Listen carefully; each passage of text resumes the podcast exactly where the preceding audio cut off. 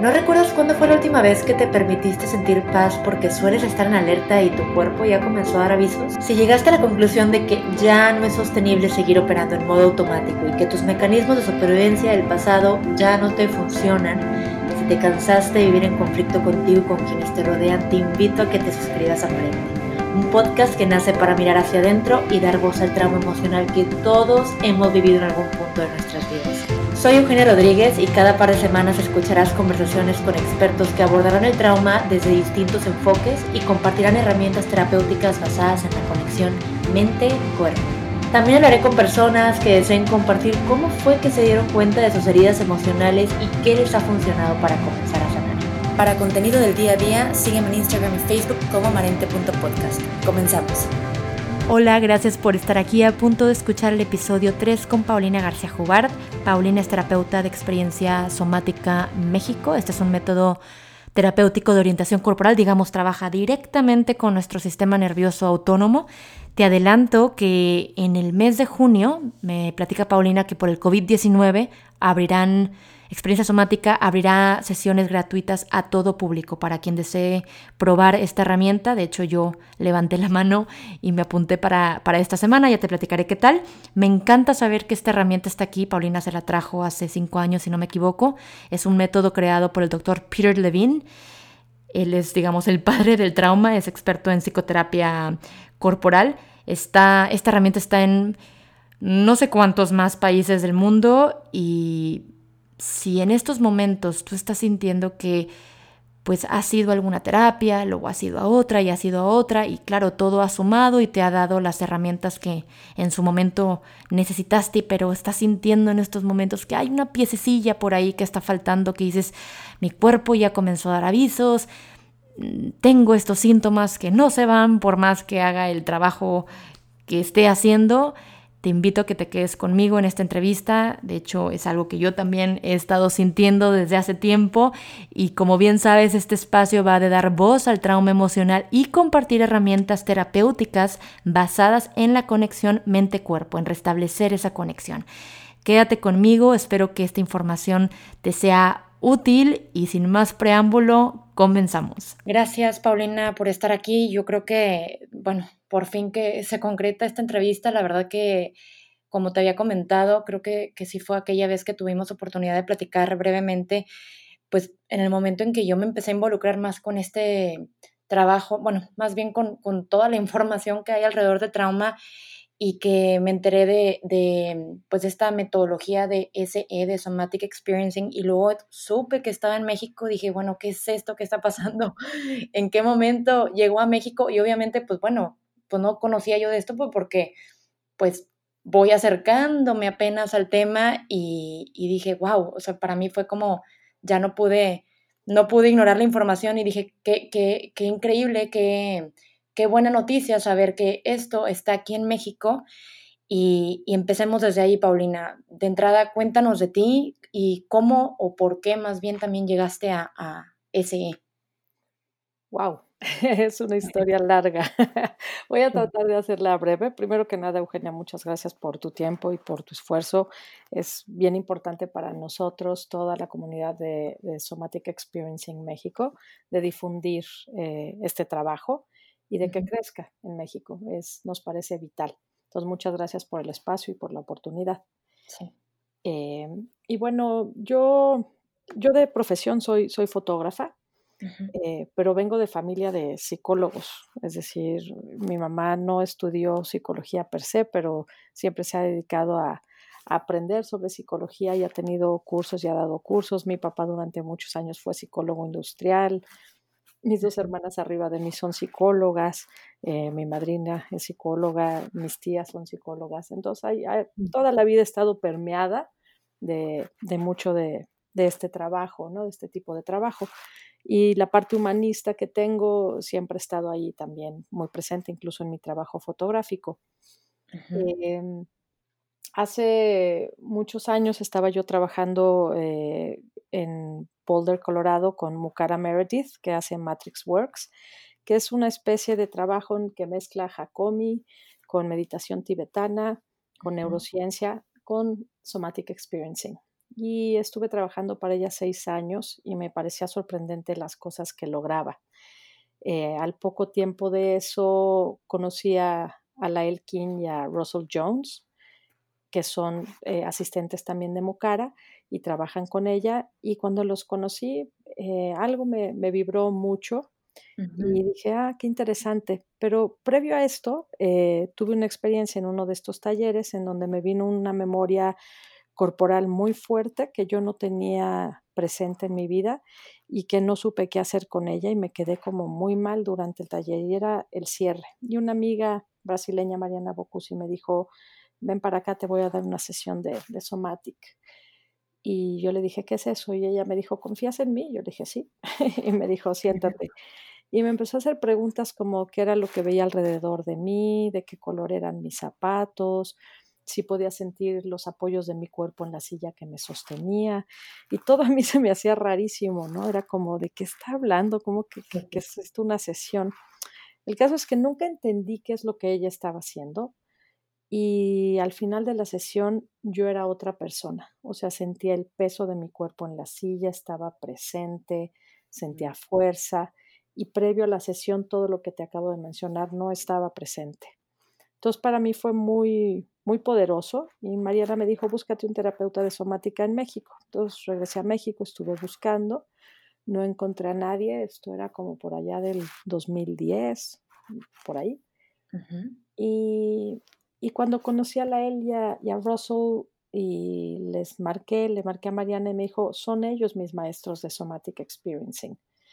Entonces ella me presentó con ellos ya por otro lado, me recomendó, empezamos a dialogar y ellos son miembros de la facultad del SETI, que es el Somatic Experiencing Trauma Institute, que está en Boulder, Colorado también, y dan clases en todo el mundo, en los cinco continentes. Entonces empecé a platicar con ellos, ellos son estadounidenses que radican en Brasil y desde hace muchos años, entonces tienen un buen vínculo con Latinoamérica, les es sencillo y fácil conectar.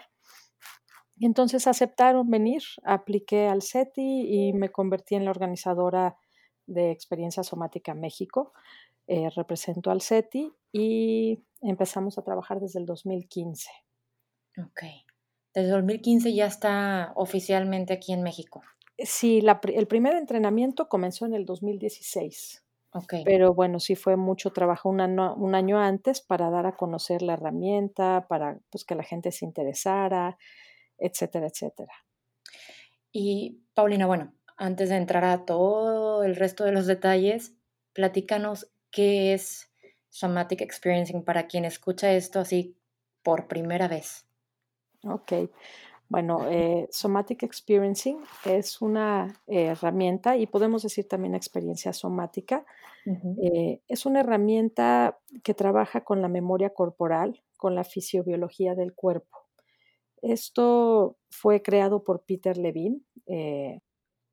Peter Levine es un, es un doctor que se hizo una pregunta en los años 60 cuando los soldados regresaban de la guerra de Vietnam que es donde radica todo el trabajo y es considerado como el padre del trauma del cuerpo a nivel corporal, ¿no?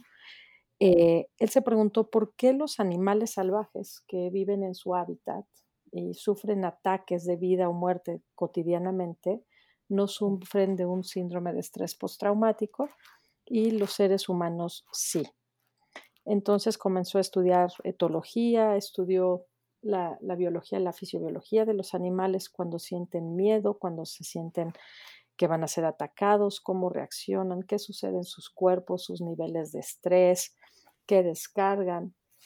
Y entonces observó que eh, el sistema simpático nervioso, eh, que es parte del sistema nervioso autónomo, tiene esta función increíble que es autónoma y que tú, yo y todos la pueden reconocer, porque cuando algo se nos deja venir encima rápido, brincamos para quitarnos del camino o nos movemos velozmente para esquivarlo sin pensar. Es una cosa autónoma, muy intuitiva, es decir, los sentidos percibieron esa amenaza y reaccionaron. A esto me refiero con el sistema nervioso autónomo. Entonces, en el caso de un animal que está en la selva pastando felizmente, cuando de pronto escucha un ruido, lo primero que hace es dejar de comer, se alarga levemente la columna vertebral, las orejas se les paran, hay cosas que ocurren a nivel muscular dentro de los oídos para que el oído se afine y pueda escuchar mejor los sonidos graves, que suelen ser los sonidos de los depredadores. La visión se vuelve de túnel, es decir, deja de ser periférica para poder detectar mejor de dónde viene o podría venir el peligro. Y cuando el animal se gira para ver qué es lo que viene, ya está su corazón empezando levemente a latir más rápido y preparándose para huir si es necesario, luchar si es posible, y cuando no queda ninguna de esas dos alternativas, se congela el sistema. Y es como las zarigüeyas que se hacen las muertas o los conejos que se quedan como rigor mortis duros, eso es el congelamiento, es rigidez tónica. Entonces, cuando el animal gira y voltea y ve que sale un conejo, ¡puf! Todo lo que se activó en ese momento se vuelve a desactivar, entra la activación parasimpática y regresa el ritmo cardíaco a un ritmo más natural y se relaja y puede volver a seguir comiendo. Si cuando esto mismo que te platico ocurrió, el venado voltea y lo que ve es un jaguar, pues en ese instante hay una descarga inmensa en el cerebro de adrenalina, cortisol, noradrenalina, eh, glucosa, y todo esto ocurre para que el corazón lata más rápido, la respiración sea más corta, que toda la sangre que está al exterior, cerca de la piel, se vaya hacia adentro de los músculos para que tenga más fuerza y puedas correr más rápido. Y de ahí me viene a la mente estas historias famosas de un niño en un coche y la mamá que levanta el coche y saca al niño, ¿no? Es como esta fuerza que viene quién sabe de dónde, que sí sabemos ahora de dónde, pero que viene y que te permite actuar y hacer cosas en las que en tu vida cotidiana no no serías capaz.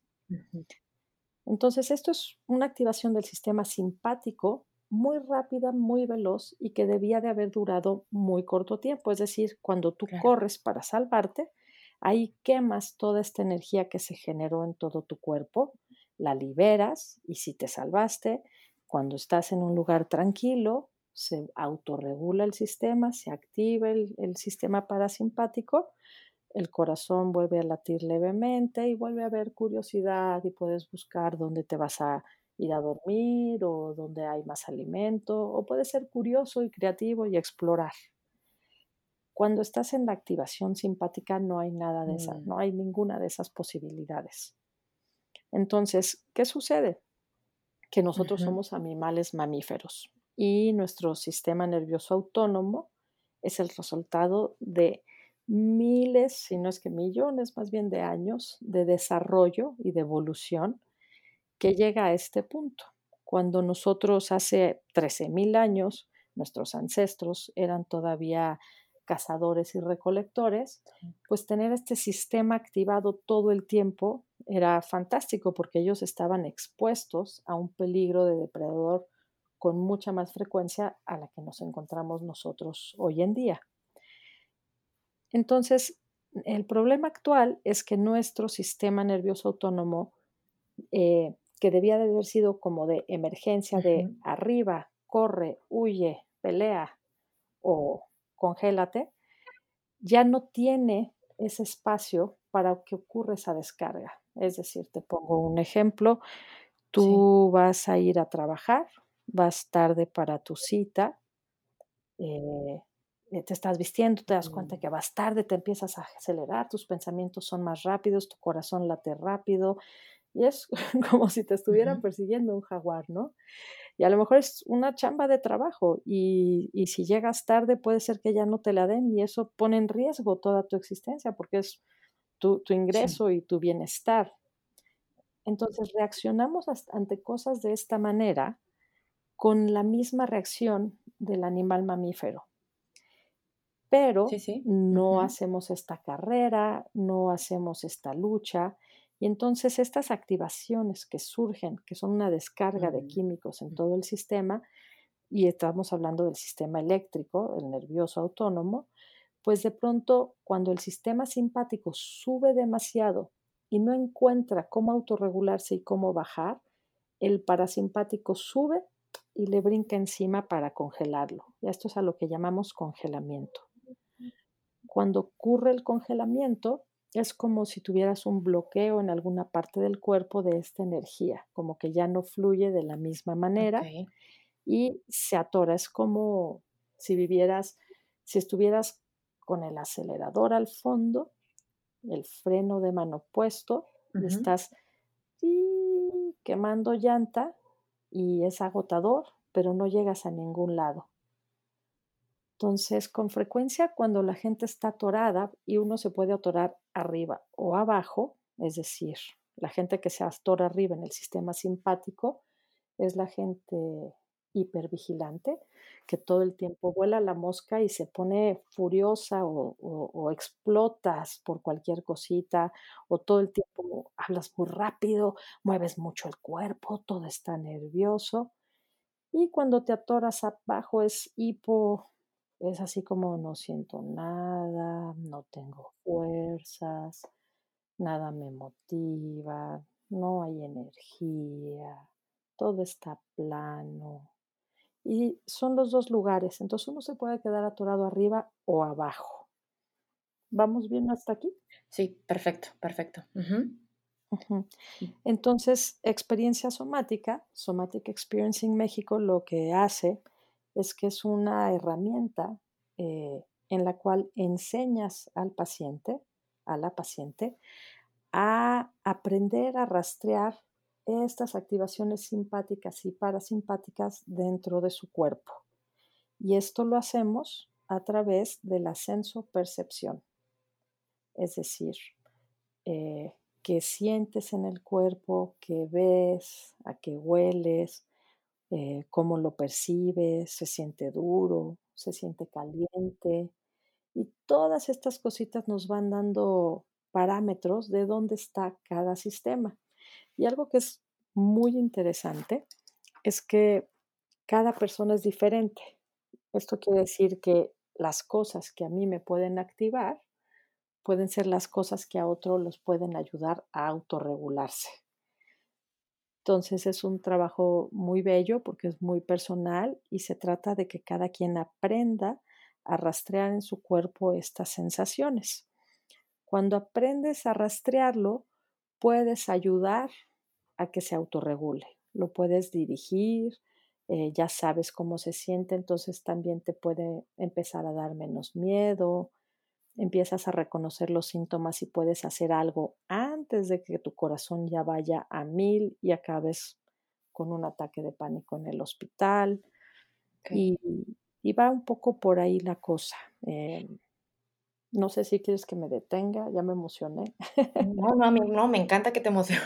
Entiendo, porque yo también cuando me emociono, luego me voy, me voy, me voy y digo, a ver, vamos bien, vamos bien. No, estoy, de hecho, aquí quiero hacer un paréntesis porque, digo, lo, lo, explicaste clarito, clarito, y aquí mm, aprovecho para preguntarte, Paulina, bueno, son, son varias cosas. La primera es, ¿cuál ha sido el patrón hasta ahora? Bueno, si es que hay uno que has detectado, digamos, el motivo principal por el cual la gente llega a, eh, iba a decir, a ese, bueno, a experiencia somática, ¿hay algún, algún común denominador que hayas detectado hasta ahora? Te lo pregunto porque, porque digo, están relacionadas, está, a lo mejor está muy larga la pregunta, pero está, está relacionada, mira.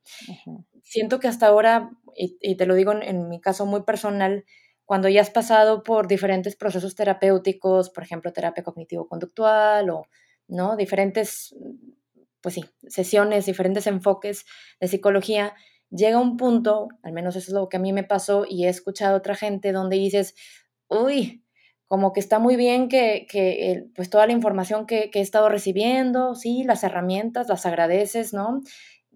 Hay, hay como estos momentos de insights y de lucidez espectaculares, ¿Y qué pasa? Que, pues sales de consultorio, llegas a casa y, bueno, parece que, estás ¿no? frente a ese estímulo o ese disparador, ¿no? Que, te tona, que te triguea, como se dice, decimos ahora aquí, y, y haz de cuenta que parece que todo ese, ese esa información de tu como cerebro superior, ¿no? De todas esas atenciones, pues esas funciones cognitivas, ¿no? Superiores, que si el razonamiento, la memoria, la atención, pareciera que, bueno, haz de cuenta que se te va, o sea, lo olvidas y caes en el mismo patrón y vuelves a sentir, no sé, por ejemplo, quienes sienten el ataque de pánico o, ¿no? Las palpitaciones o ve tú a saber qué otros síntomas y, y llega ese momento donde dices, porque pareciera, al menos para muchos, no sé si para todos, que ya hayan pasado por, de, acuerdo a lo que han vivido, ¿no? Por diferentes procesos, que no es suficiente, o sea, que el trabajo no está todavía hecho y la importancia de involucrar el trabajo con el cuerpo. De hecho, este espacio va de, del podcast va de eso, ¿no? De, de hablar de la, de la conexión mente-cuerpo y de cómo sí o sí, para sanar como a los niveles más profundos, hay que involucrar el cuerpo. Y no para decir qué terapia es mejor que otra, sino que, pues, pues sí llega un momento donde, donde muchos podemos sentir que, que no es suficiente, ¿no? Y que necesitamos algo más. Mira, en Experiencia Somática México eh, es eh, definitivamente es nosotros decimos es un trabajo que va de abajo hacia arriba. Esto quiere decir que empezamos por el cuerpo. No quiere decir que nos quedamos solo en el cuerpo. Es cierto que al entrar al cuerpo, el cuerpo tiene memoria y accedemos a cosas y a lugares de una profundidad increíble, con una suavidad y una lentitud y una manera en la que el paciente lo pueda tolerar y soportar. Es cierto que hay muchísimas terapias que funcionan y, y, creo que es muy válido probar y que cada quien decida qué es lo que le funciona a cada una y a cada uno. Pero, pero para nosotros hay algo que es muy diferente a, la psicología, digamos, eh, no sé si decirle tradicional, no me atrevería, no sé bien qué palabra utilizar, pero la diferencia con nosotros es que nosotros estamos trabajando directamente con el sistema nervioso autónomo. Es decir, es una conexión cuerpo-mente y, y lo que llamamos nosotros trauma, que es para responder a tu primera pregunta, es cuando algo es demasiado, demasiado pronto, demasiado rápido. Es decir, cuando algo ocurre de tal manera que el cuerpo no tuvo capacidad de responder como le habría gustado responder. ¿Qué significa esto? Que el trauma no es el evento no es lo que ocurrió en el pasado, no es, ay, cuéntame cómo fue y platícamelo otra vez, sino todo lo contrario. Nosotros observamos qué es lo que ocurre hoy aquí en tu cuerpo cuando algo parecido a aquello que ocurrió en el pasado surge nuevamente y es a lo que le llamas tú estos triggers que dispara a tu sistema nervioso autónomo a decir, cuidado, estamos en peligro nuevamente. Porque, por ejemplo, si tú cuando eras chiquita volteaste a ver y viste algo amarillo y lo siguiente fue que un coche impactó tu coche, puede ser que cada vez que voltees hacia ese mismo lado y veas algo amarillo, tu cuerpo se agite de manera que crea que lo que sigue es el golpe al coche. Así es la memoria corporal y esto es con lo que trabajamos nosotros. Entonces, ¿en qué sentido creo que sí ayuda de otra manera?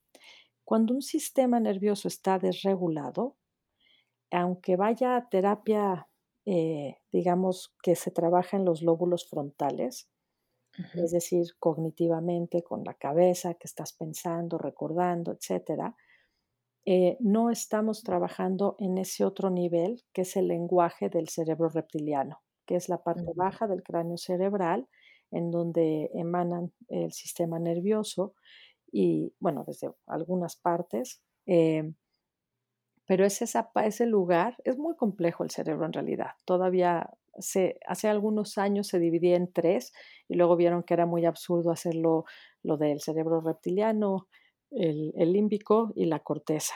Pero sirve, digamos, a nivel didáctico, aclararlo, para tener un poco la idea. En realidad el cerebro es muy complejo, estamos estudiando, apenas estamos en pañales pero lo que sí sabemos es que el lenguaje del cerebro reptiliano, que es el más antiguo y se le llama reptiliano porque lo compartimos incluso con las lagartijas, es de senso-percepción.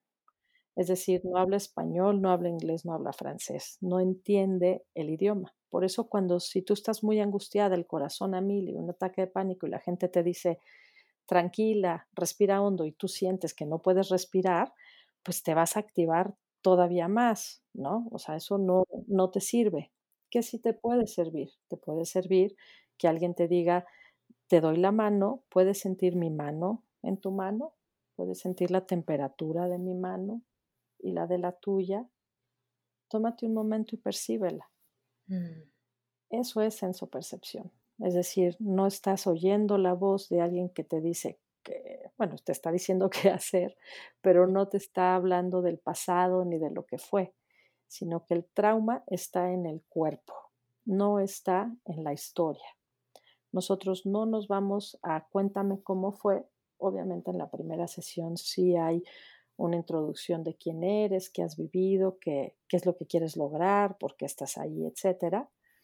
Pero, pero procuramos ir siempre al cuerpo. Cuando alguien me dice, es que cuando mi papá bla, bla, bla, yo no le digo, y cuéntame más sobre tu papá, yo le digo, y cuando me cuentas eso, ¿qué notas en tu cuerpo? Mm, ¿Cómo se manifiesta eso en tu cuerpo? ¿En dónde lo sientes? ¿Cómo se siente?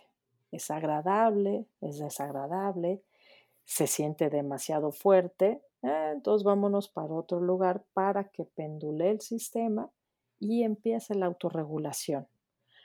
Cuando el paciente empieza a autorregularse en las sesiones, la autorregulación no es algo que nosotros les damos, es algo con lo que nacemos. Entonces, el problema es que en algún momento de mucha activación, de mucho trauma, el sistema se quedó bloqueado y olvida cómo autorregularse. Lo que hacemos en Somatic Experience en México es enseñarle a la gente a autorregularse, a sentir, a buscar, a conocer qué cosas necesita su cuerpo para sentirse seguro. Todo lo que el cerebro reptiliano necesita es sentirse y saberse en un lugar seguro. Por eso en una sesión siempre trabajamos con la orientación. Cuando un paciente llega a mi consultorio, yo le pregunto, ¿en dónde te quieres sentar? Yo nunca les digo, tú te sientas ahí y yo acá. Y a mm. veces hasta hacemos el juego. Y si tú colocas a un paciente en una silla y le dices, explora cómo se siente eso, te sientes bien, te sientes incómodo, qué está pasando en tu cuerpo, lo observan y luego le digo, ahora escoge otro lugar y siéntate en otro lugar. Cambian de silla y observan y otra vez cambia todo y se impresionan mucho que algo tan sencillo sea tan transformador. Pero si tú lo piensas, por ejemplo, cuando llegas a una fiesta masiva, se abre la puerta y ves ahí a 50 o 100 personas, ¿qué es lo primero que haces? Ah, ¿es pregunta? Ajá. Ah. pensé que ibas a continuar. Pues lo primero que haces es buscar un, bueno, pienso en mi caso muy particular, pues inmediatamente yo diría, a ver, ¿dónde me voy donde no esté el, atiborramiento ahí de, gente, no el tumulto? O sea, un lugar donde yo pueda sentirme como cualquier cosa que pase aquí, pues puedo correr o puedo, ¿no? Sentirme, o puedo respirar, ¿no? Puedo sentirme no abrumada. Bueno, eso es algo que yo haría, por ejemplo. Perfecto y está muy bien y eso es lo que tu sistema necesita y a lo mejor alguien más llegaría y empezaría como loco a buscar a sus mejores amigos porque ya le mandaron un mensajito de estamos en la pista y no la estamos pasando padrísimo y entonces llegas y te orientas entonces buscas o el lugar vacío o la mesa que dé a la puerta para que sepas por dónde podría salir corriendo en caso de un temblor pero todo esto lo hacemos de manera bastante inconsciente o buscas a tus amigos y te sientes un poco nervioso porque de pronto no ves a nadie que conozcas y de pronto, ¡pop!, una cara conocida. Si alguien estuviera presente en su cuerpo, observaría cómo viene una inhalación profunda autónoma llamada suspiro, digamos, y caminas con seguridad hacia la cara del amigo y entras a la fiesta con más seguridad. Sí. A eso me refiero con senso percepción. Eh, y ahora ya dudes si contesté todas tus preguntas o no. Mm, no, de hecho sí, vamos bien, vamos bien. y por ejemplo, Paulina, ahorita que mencionabas hace ratito, dijiste algo de mucho trauma. Aquí para mí es importante también aclarar bueno, yo no soy fan de las etiquetas, que si trauma con T minúscula, que si trauma con T mayúscula, etcétera.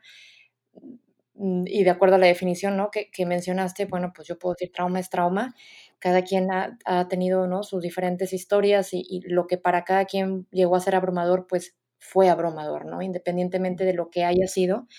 Y aquí para mí es importante también aclarar que entonces somatic experiencing, por ejemplo, eh, experiencia somática otra vez, mm, ¿para qué casos? O sea, no es como, a ver, únicamente aplica para pacientes o, digamos, personas que han vivido, porque normalmente lo que, lo que he estado ahorita yo comunicando desde un inicio es, entendamos que trauma va más allá de lo que normalmente asociamos con esta palabra. ¿A qué me refiero? Pues no es nada más o haber estado en una guerra, ¿no? O haber sido víctima de algún desastre natural, ¿no? O, víctima, por ejemplo, de, abuso sexual, sino que va más allá y, se presenta de maneras como, tampoco me gusta esta palabra, pero es la que tengo ahora, de manera como muy sutil, ¿no? En, en pues nuestro, en nuestro día a día.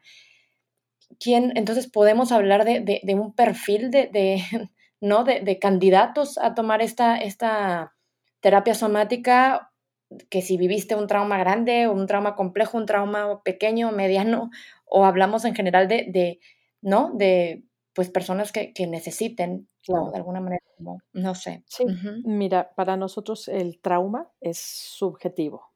Eh, y hay todo un movimiento ahorita en Estados Unidos al respecto de la palabra per se, porque es verdad que decir trauma ya, o sea, nadie quiere decir, pues estoy traumatizado, ¿verdad? Suena muy feo. Eh, pero bueno, a mí ya, para mí ya tiene otro, otro, otro parámetro, otro, otra explicación, otra definición. Pero el trauma es subjetivo. ¿Qué quiere decir esto? Que tú y yo podemos estar en el mismo evento al mismo tiempo, vivir exactamente lo mismo, y dependiendo de la resiliencia de tu sistema nervioso, dependiendo de tu historia, dependiendo de la mía, de mi resiliencia, las dos vamos a vivir ese mismo evento de maneras, podríamos vivirlo de maneras muy diferentes, de manera que a ti te siga afectando el resto de tu vida y a mí eh, en una o dos sesiones o sin sesiones, eh, yo mi sistema se autorregule y regrese a una normalidad, entre comillas, llamémosle, ¿no? Porque lo que es un hecho es que el sistema nervioso autónomo es una danza constante. Es decir, es un poco como un electrocardiograma. Tú te despiertas, caminas, vas, subes, haces y eso es activación simpática. Cuando llegas, te sientas, desayunas, eso es activación parasimpática. Es decir, el sistema simpático rige, bueno, eh, lleva a cabo eh, la respiración autónoma, el latido del corazón y la parasimpática se encarga más de la digestión y del sueño. Entonces, este sistema está vivo en nuestros cuerpos todo el día, todos los días. Y hay un rango, digamos, dentro de lo que esas subidas y bajadas es la media, que no causan estos efectos de los que estamos hablando, de cuando algo fue demasiado pronto, demasiado rápido y demasiado en cantidad. Mm. Eso es trauma para nosotros. Entonces, por ejemplo, ¿quién bueno, a mí me, encanta contar esta historia porque cuando empecé el entrenamiento, pues obviamente una llega pensando que pues no está traumada porque lleva una vida más o menos normal y, tienes una profesión con, con, éxito y tienes, o sea, lo que necesitas para estar bien, ¿no? Y, y, la maestra empezó, trauma es, y hizo así su primera anotación, eh, debería de buscártelos para mandártelos en la foto. Pero yo mi recuerdo es que ella decía, trauma es cuando pasa algo como esto, ¿no? Entonces, por ejemplo, una caída es un trauma, ¿no? Una caída en la que saliste lastimada, te rompiste algo, eso te causa un trauma. ¿Por qué? Porque ese movimiento que no te permitió meter las manos quizás o hacer lo que necesitabas hacer para evitar esa fractura, eso causó mucha activación en el sistema. Entonces, caídas. Y yo dije, ah, ok, entonces sí tengo traumas. Otra, eh, trauma es cuando este, un accidente, ¿no? Evidentemente. Ah, no, bueno, pues también tengo varios de esos, entonces también tengo otros traumas. Trauma es cuando eh, te sientes, tienes una, un familiar violento en tu casa, ¿no? Entonces eh, tienes un papá que es violento o una mamá que es violenta y cuando eres niño no tienes escapatoria. y sabes además que si te escapas a lo mejor te va peor. Entonces, y sabes que no puedes luchar contra eso que es más grande que tú, porque pues sabes que te aplasta y sabes que lo necesitas para sobrevivir. Entonces, cualquier tipo de abuso sexual también evidentemente es un trauma. Yo seguía palomeando todos mis, este, yo dije, no, al final dije, estoy mega traumatizada, con razón estoy aquí trayendo esta herramienta a México, ¿no?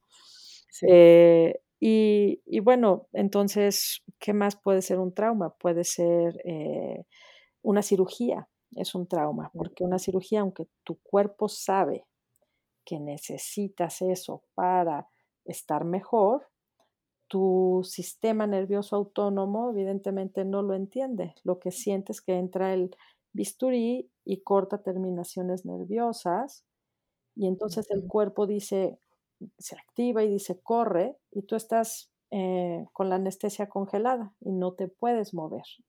Entonces, en una cirugía también ocurre todo esto que te estoy platicando, em, un secuestro, Mm, entonces ya nos vamos yendo, te fijas, como a cosas cada vez mayores. Pero todos podemos tener una pérdida eh, repentina, puede generar pérdida del trabajo, pérdida del trabajo, abandono, eh, ¿no? La ruptura de una relación amorosa puede generarte el trauma, es decir, todo depende de cómo estás y qué está pasando en ese momento con tu vida cuando eso ocurre si te sientes mm. desvalido o si te sientes fortalecido. Evidentemente hay un duelo siempre, pero ¿cómo te quedas afectado después de eso? ¿no? Y, lo puedes, ya cuando empiezas a revisarlo, te puedes dar cuenta de que sí notaste cambios en tu vida, ¿no? Eh, de pronto empezaste a tomar más alcohol o a fumar más marihuana o a irte más de fiestas y entonces empiezas a, jugar este juego que se llama disociación. ¿no? La disociación es parte natural del sistema eh, animal. La disociación es cuando el jaguar se va a comer al venado, pues al venado ya no le duele lo que le están haciendo porque ya no recuerdo bien, pero se corta, digamos, el, sistema que te manda las sensaciones y ya no sientes eso. Entonces, todos nos disociamos en la vida. Es necesario disociarse, es parte de la vida y nos ayuda a sobrevivir. El problema empieza a ser cuando vivimos eternamente disociados. Es decir, mm. ¿cómo sé si estoy muy disociada? Ahí te va la típica, la que a mí me pasa más seguido, que es así como, ah, perfecto, estoy disociada, ya lo entendí, tengo que hacer algo. Alguien me está hablando y yo escucho, pero no escucho. Ay, mm, claro. O sea, y sabes que te están hablando, sabes que escuchas las palabras, pero es como si algo no hiciera clic y no las pudiera procesar. Exacto. El otro típico del oído, porque te digo, el oído es un punto muy clave, es así como el pi. Ese sonidito como que se te tapan los oídos y.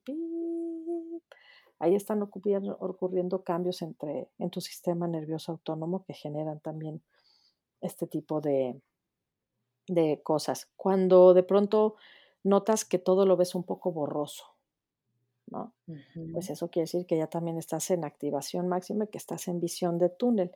Es muy frecuente que los pacientes dentro de una sesión de somática eh, perciban todas estas cosas que te estoy narrando. Ahora, ¿quién es elegible para sesiones? Pues evidentemente todo el mundo.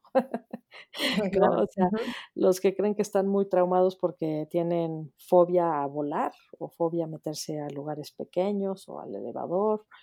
Eh, todo eso casi siempre tiene que ver y está relacionado y vinculado con trauma, con eventos que ocurrieron, que puede ser que no los recordemos, pero la sensación de eh, te ocurre. Te comparto una mía, mi tía abuela un día nos llevó a ver Aeropuerto 76 o 78, no recuerdo, y evidentemente ella pensó que era para niños, yo de haber tenido 10 años, eh, y pues es un avión que se cae al mar y se muere más de la mitad de la tripulación, y bueno, o sea, yo, eh, yo me la pasé fatal, eh, me dio diarrea, o sea, una cosa bárbara. Y, y, claro, la primera vez que me voy a subir un avión me muero de miedo yo, yo no me acordaba de la película, yo no me acordaba de vi la película y por eso lo vinculo, ¿no? El otro que siempre me da mucha risa es cuando alguien cuenta, ah, es que yo vi tiburón y después me daba miedo bañarme o ir al baño. y, tú dices, pero ¿cómo? Y, claro, se, se sobreacopla esa imagen del agua con el tiburón, con el peligro. o, a mí, por ejemplo, perdóname que te interrumpa, lo mismo, pero haz de cuenta sumergirme en la, en la alberca. O sea, según yo, iba a aparecer el tiburón estando yo en una alberca. No, no iba a pasar, pero era como que ya tenía esta sensación, ¿no? De que ahí va a estar el tiburón. Exacto. Y ya ese pensamiento o esa sensación te activa todo el sistema, ¿no? Y entonces, pues no te quieres meter, no te sientes segura. Y entonces vuelvo a hablar de la palabra seguridad. En una sesión de experiencia somática, siempre buscamos la seguridad del paciente, que el paciente aprenda a rastrear las sensaciones en su cuerpo sintiéndose seguro y se trabaja por eso de manera titulada. Y esta es otra palabra clave, la titulación. La titulación es como cuando en química pones cloruro y sodio para hacer sal y hay una pequeña explosión y se queda la sal al final. Aquí ponemos una gotita de una sensación desagradable, el paciente la siente, luego ponemos una gotita de una sensación agradable, el paciente siente ahora esa sensación y ahí en ese, en ese cambio de lo desagradable a lo, a lo agradable y viceversa, ocurre la autorregulación en el sistema. Y se hace muy poco a poco al nivel que el paciente y su cuerpo puedan ir haciéndolo. Jamás se empuja, jamás presionamos, es muy despacito para que todo momento el sistema se sienta seguro y entonces pueda empezar a ensancharse. El sistema nervioso autónomo es elástico, entonces cuando se ensancha hay más espacio, has más sensación de aire, puedes sentirte más creativo, te sientes mejor adentro de tu cuerpo que cuando hay demasiada activación simpática y es constricción.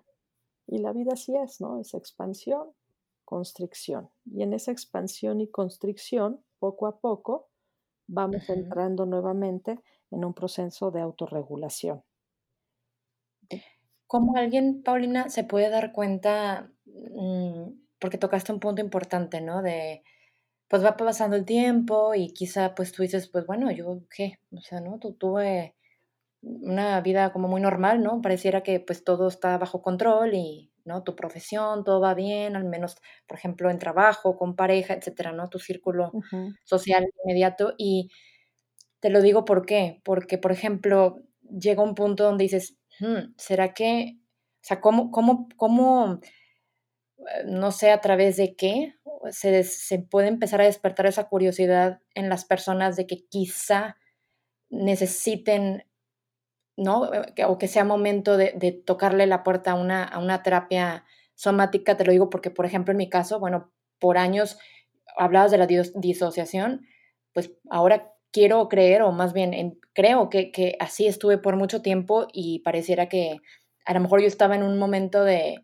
activación, estoy, y, de activación total, y empiezo yo a somatizar y empiezo ya con una respiración corta, cuando yo antes jamás había tenido una respiración corta, ¿no? Y, que digo, bueno, aquí ya, o sea, hasta que el cuerpo empieza a avisarme, digo, además de, de, a lo mejor de otras conductas como muy obvias, pero hasta que el cuerpo empezó a avisarme es donde ya paré las antenas y es donde, bueno, una cosa me fue llevando a la otra y ya, pues conozco todo esto, ¿no? Y, conozco la palabra trauma, ¿no? Y empiezo a, a investigar más sobre el tema, pero años atrás, pues ni por aquí, o sea, digamos, yo a lo mejor como que viví lo que viví, le di vuelta y, ya está, ¿no?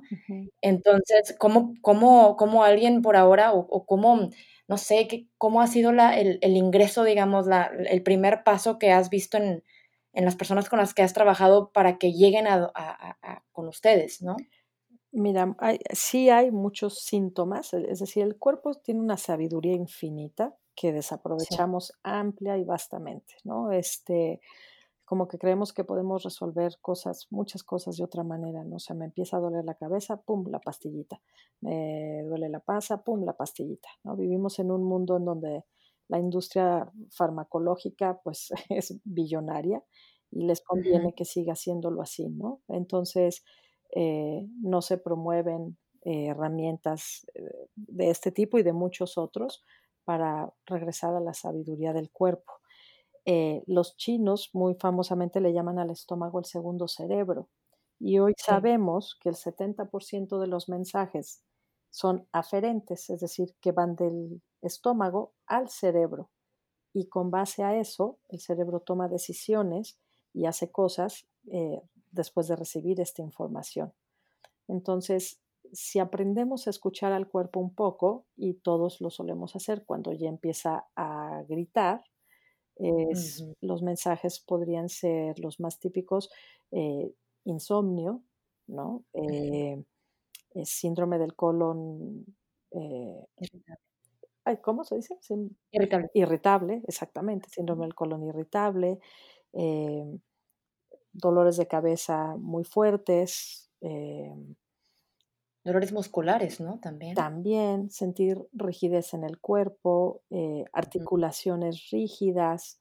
Entonces, todo esto tiene mucho que ver con, ah, mucha gente diría enfermedades como el lupus, por ejemplo, que tienen que ver con el sistema inmunológico, eh, están muy vinculados al sistema nervioso autónomo, ¿no? El asma, por ejemplo, también, si lo piensas, es una cosa de constricción en el pecho.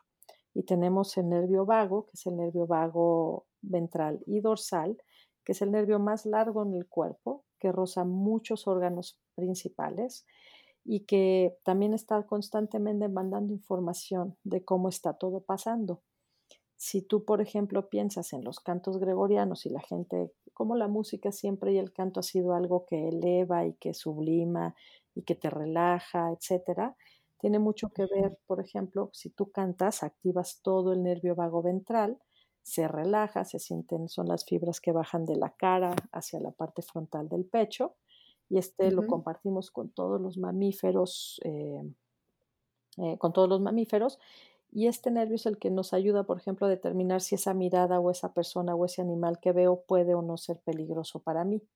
Y esto también de nuevo en milisegundos ocurre, ¿no? Entonces, todas estas reacciones que hay en el cuerpo, por ejemplo, cuando tú vas en el coche y rebasas a alguien y sientes que el estómago se te mete y se te aprieta y aprietas las manos y tensas, ¿no? Este también es otro síntoma. O si cada vez que te enojas sientes un calor así abrumador y sudas, eso habla de que hay muchísima activación simpática tratando de salir, porque lo que el cuerpo está tratando siempre de hacer es de descargar esta energía, es de finalizar el movimiento que comenzó o que quiso haber comenzado y no pudo hacer y fue bloqueado. Y entonces, cuando escuchas todo esto, pues es, empieza a ser muy claro y cuando empiezas a trabajarlo, mm, cuando, por ejemplo, eres alguien que siente miedo y te paralizas, eh, está bien paralizarte, ¿no? El miedo es una herramienta muy, muy sana, pero si te paralizas ya con cosas que, pues, casi nadie se paraliza con ellas, hay algo ahí atorado en el sistema, ¿no?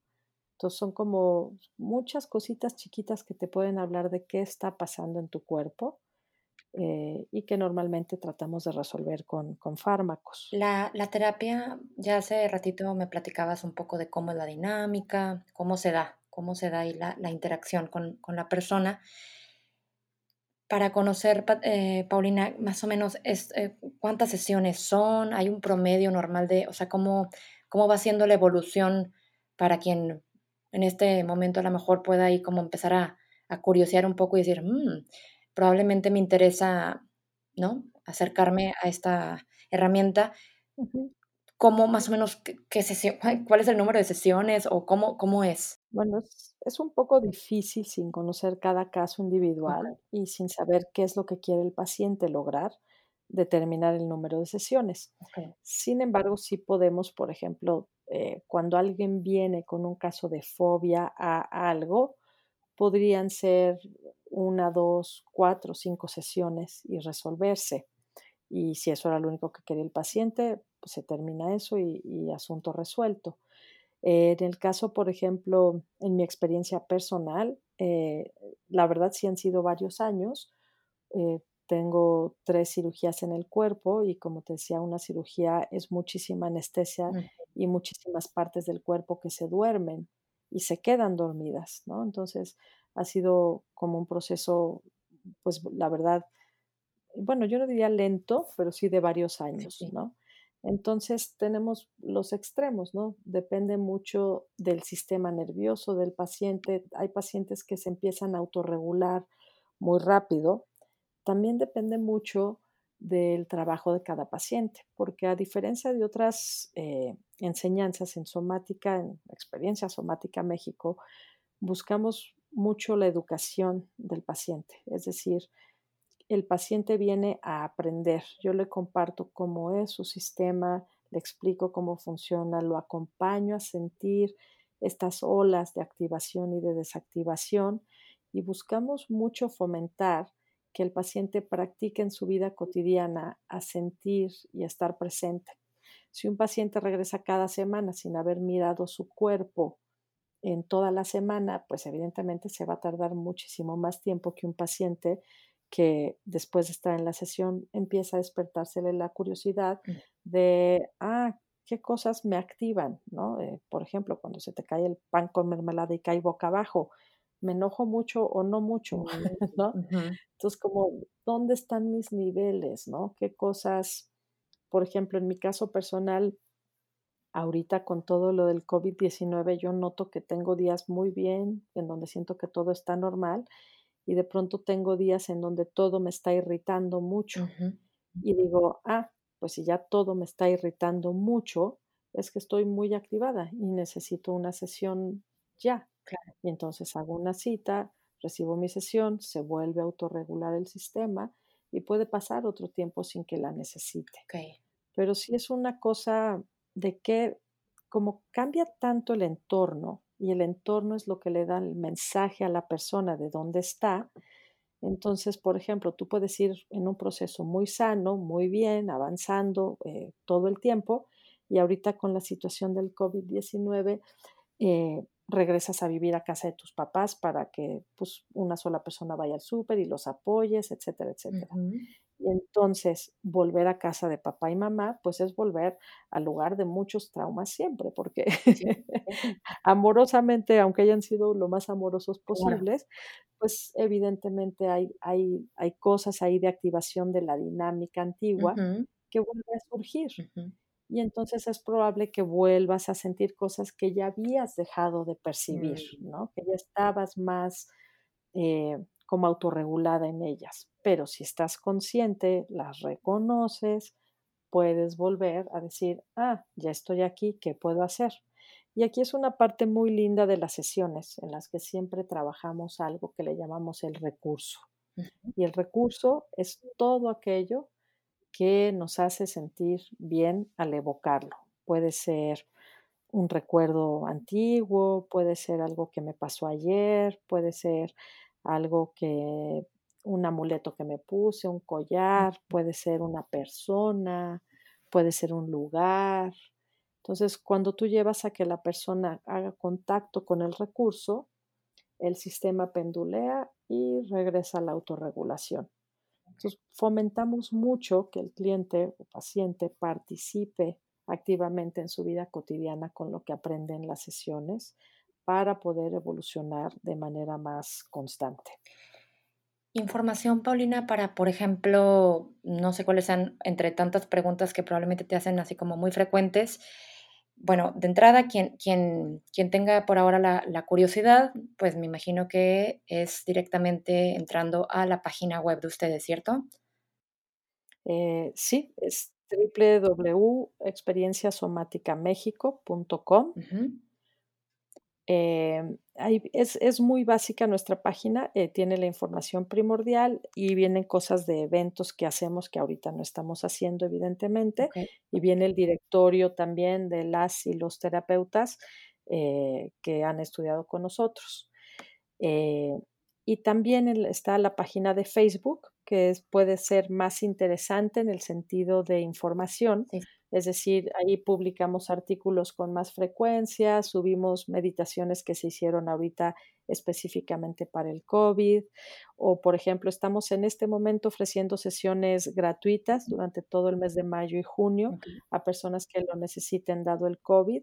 Eh, originalmente lo habíamos propuesto solo para el equipo médico y gente de hospitales, pero ya lo abrimos para cualquier persona. Entonces, si alguien tiene curiosidad en el mes de junio y quiere probar, en la página de Somatic Experiencing México en Facebook, eh, pueden encontrarnos y ahí está el link para agendar una cita gratuita en este momento. ¿Tú tienes como tu página así personal también donde publicas información o es totalmente punto y aparte? No, yo, yo mi vida entera está puesta en, hacer crecer esta comunidad y trabajamos como comunidad, entonces mi, mi, chamba es apoyar la página de Facebook, apoyar el directorio que está en www.experienciasomáticamexico.com, eh, hacemos grupos de estudio, grupos de supervisión, eh, tenemos encuentros cada mes con los estudiantes de la primera generación y con los estudiantes de la segunda generación y estamos empezando a planear cómo va a suceder la tercera generación. Entonces no tengo página personal, eh, todas estas páginas son, son una parte de,